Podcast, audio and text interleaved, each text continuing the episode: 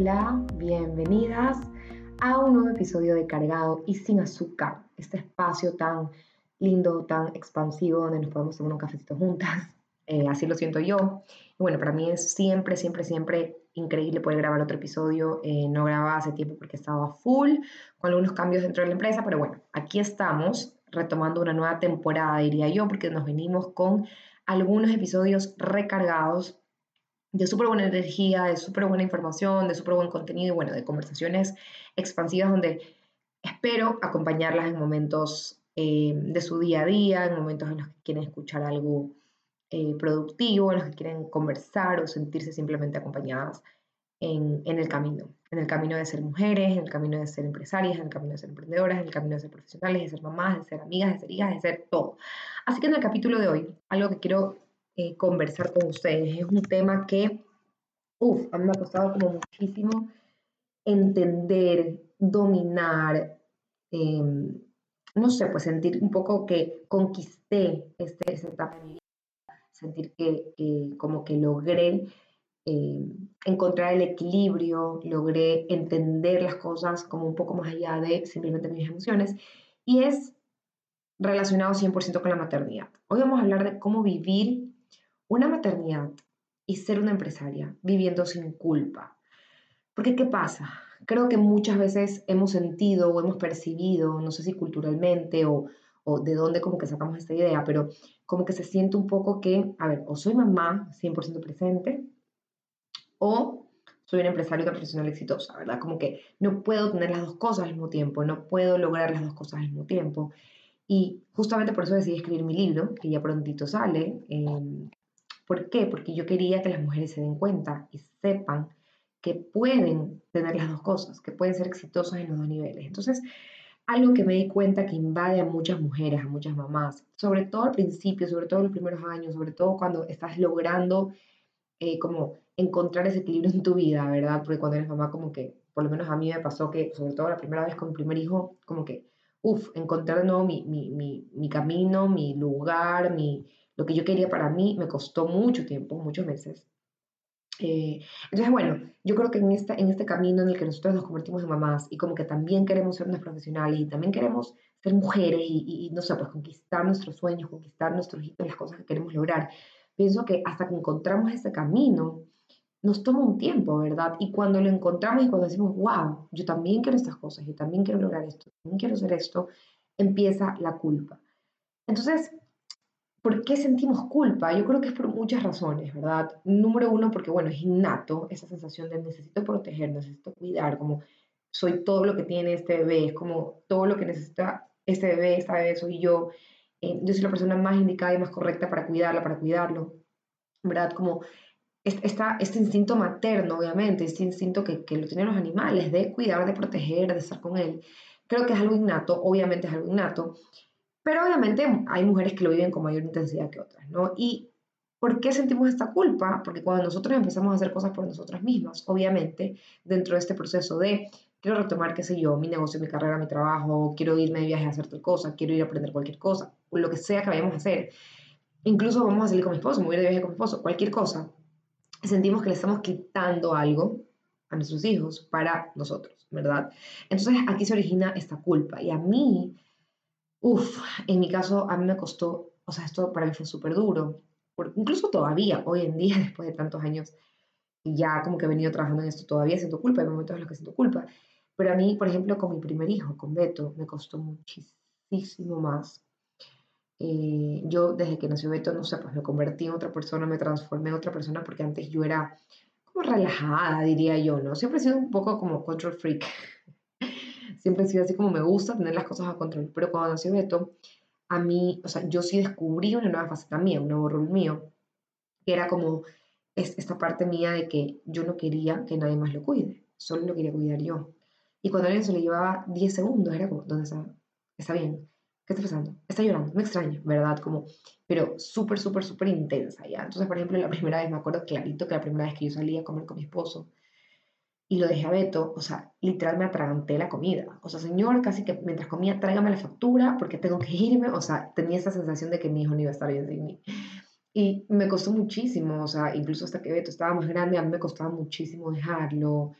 em, yo recién retomé mi negocio en ese entonces, cuando Beto tenía seis meses. Ahí empecé como a dar cursos y en ese momento era presencial, o sea, yo tenía que dar cursos presenciales, entonces me costaba porque me tenía que ir a dar los cursos, pero lo retomé, lo dejaba con mi suegra y con una prima de, mi esposo que me ayudaba, pero literal yo daba el curso y yo no paraba ni siquiera a la farmacia a comprarme algo, o sea, no, yo salía del curso soplada a ver a mi hijo y llegaba y con mis niños, esa sensación de Dios mío, un poco más y casi se muere sin mí. ¿verdad? Y yo sentía mucha culpa. Es más, yo, antes de tener a, Beto, yo viajaba mucho con mi esposo. Por suerte, alcanzamos, por así decirlo, a viajar a muchos lugares juntos, y, bueno, hicimos viajes que queríamos hacer. Pero cuando ya Beto nació, yo me moría por volver a viajar con mi esposo sola, pero al mismo tiempo decía, no, ¿cómo voy a dejar a mi hijo?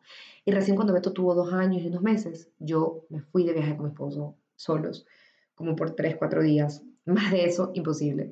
Pero bueno, siempre viví como con esta culpa, ¿no? Con esta culpa de lo voy a dejar, de me necesita. Y, y claro, soltar eso me costó mucho con Antonella, que ya cuando Antonella nació, Beto tenía tres años, ya fue un poco más fácil, siento que me aflojé un poco, pero te voy a dejar aquí algunos tips que me ayudaron a hacer las cosas que yo quiero para mí y para mi negocio y para mi carrera y para mi vida eh, personal sin culpa, a vivirlo sin culpa y a vivirlo desde este lugar como ah, estoy haciendo las cosas bien, porque creo que eso también es algo que nos invade, ¿no? ¿Será que eso está bien? ¿Será que eso está mal? ¿Será que le estoy causando algún daño? ¿Será que lo va a perjudicar? Por lo menos a mí me pasaba esto, ¿no? Como que yo quería que mi hijo sea, no sé, pues una persona súper segura y que sepa que está la mamá ahí, etc. Y les voy a hablar un poquito de ese tema de la seguridad.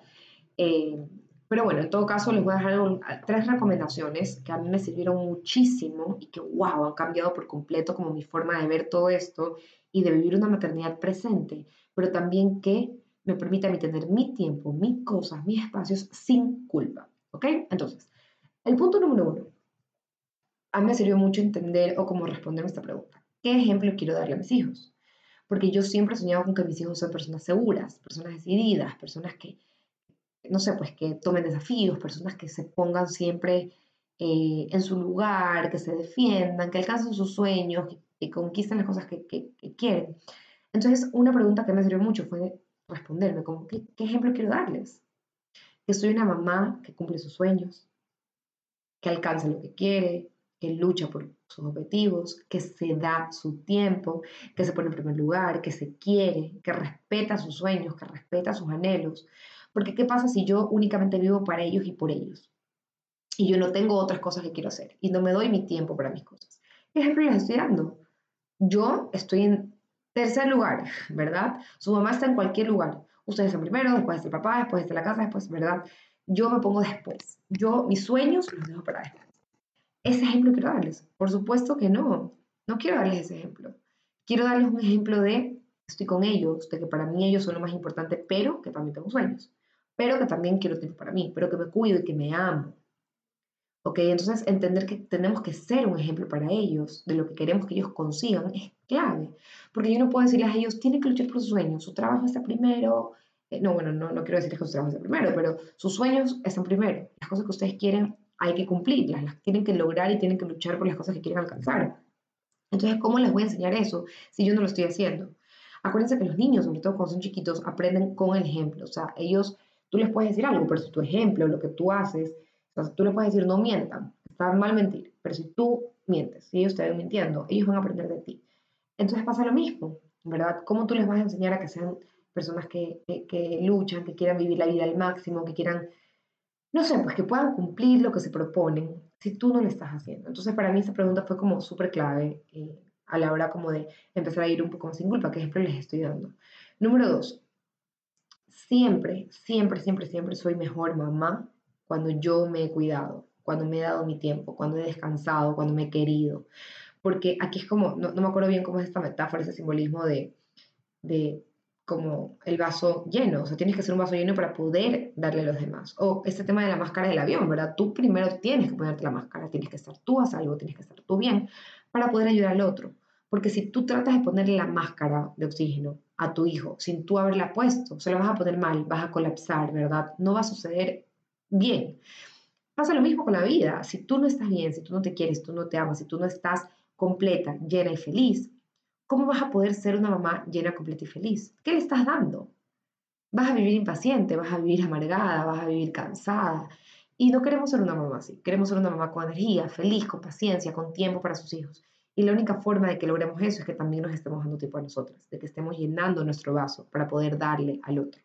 Entonces, entender que cuando yo me tomo una siesta, así esté menos tiempo con ellos, voy a poder estar en un tiempo más presente, más alegre, más feliz, con más paciencia con ellos, es valiosísimo. El hecho de que yo me vaya un día entero, qué sé yo, me estoy inventando, a hacer cualquier cosa, o me vaya a la playa, me vaya al spa, o me vaya, no sé, pues a lo que ustedes se quieran ir, va a hacer que yo venga recargada, que yo esté más tiempo con ellos feliz, que esté, ¿verdad? Entender que mientras más nosotros estemos llenas, más podemos entregar, es clave. Siempre vamos a ser mejores mamás si nosotras nos ponemos en primer lugar y nos queremos primero.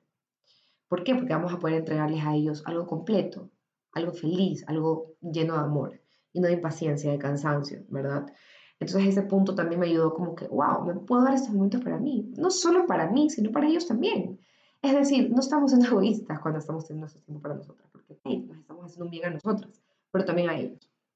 Y el tercer punto fue un punto que a mí como que me ayudó muchísimo mi psicóloga a entender esta parte, eh, porque era algo que a mí me costaba sobre todo, y esto ya fue con Antonella, cuando Antonella ya nació, que me costaba, por ejemplo, tomar siestas, que me costaba dejarlos con alguien más, como que yo sentía que solo conmigo iban a estar bien. Y me acuerdo que mi psicólogo me preguntó, bueno, ¿qué es lo que tú quieres para tus hijos cuando sean grandes? Y yo, como una palabra que siempre yo he querido para ellos es seguridad, quiero que sean personas seguras. Y algo que pasa con, con este tema del apego es que muchas personas piensan que tú vas a hacer a tus hijos seguros si los dejas solos, si los dejas llorar, si no están contigo, para que así ellos aprendan a desenvolverse. Y eso es una falacia, es mentira, es un mito. Tus hijos, mientras más estén contigo de chiquitos, de bebés, mientras más crezcan con un apego a ti seguro, ellos se van a sentir mucho más seguros porque tú les transmites esa seguridad. Y así el día que ellos estén solos, se van a sentir seguros porque saben que mamá está, porque saben que mamá regresa, porque saben que mamá está con ellos, acompañándolos, consolándolos, eh, como apegada a ellos, ¿verdad? Entonces, para mí eso era súper importante, el tema del apego, porque yo sabía que eso generaba seguridad en los niños.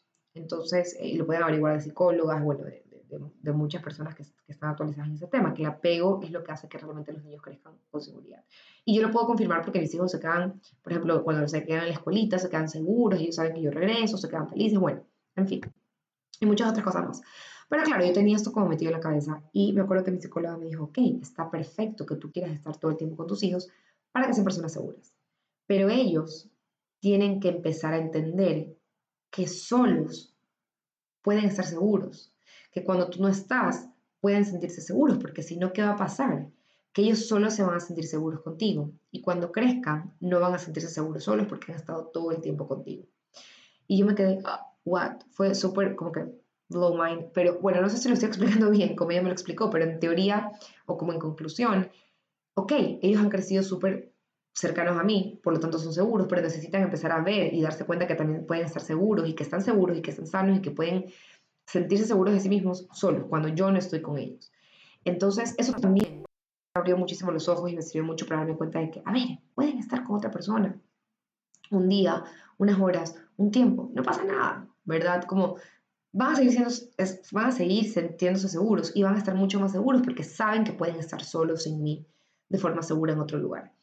Entonces, para mí, como estos tres puntos eh, fueron clave, clave a la hora de poder yo desprenderme, de poder yo soltarlos, de poder yo hacer mis cosas y vivir mi carrera profesional, mi vida profesional de forma mucho más segura, mucho más tranquila y sobre todo sin culpa. Ser una mamá presente, pero una empresaria exitosa y brillante es muy posible y, ya más detalles de esto lo vamos a ver en mi libro pronto, pero quería dejarte esas tres recomendaciones aquí para que tú también puedas sentirte un poquito más segura, más tranquila, viviendo una maternidad y una vida para ti sin culpa cuentas qué tal te va con este episodio, me cuentas si lo escuchas, espero tus comentarios, tus calificaciones, tus reviews y estamos conversando. Un abrazo.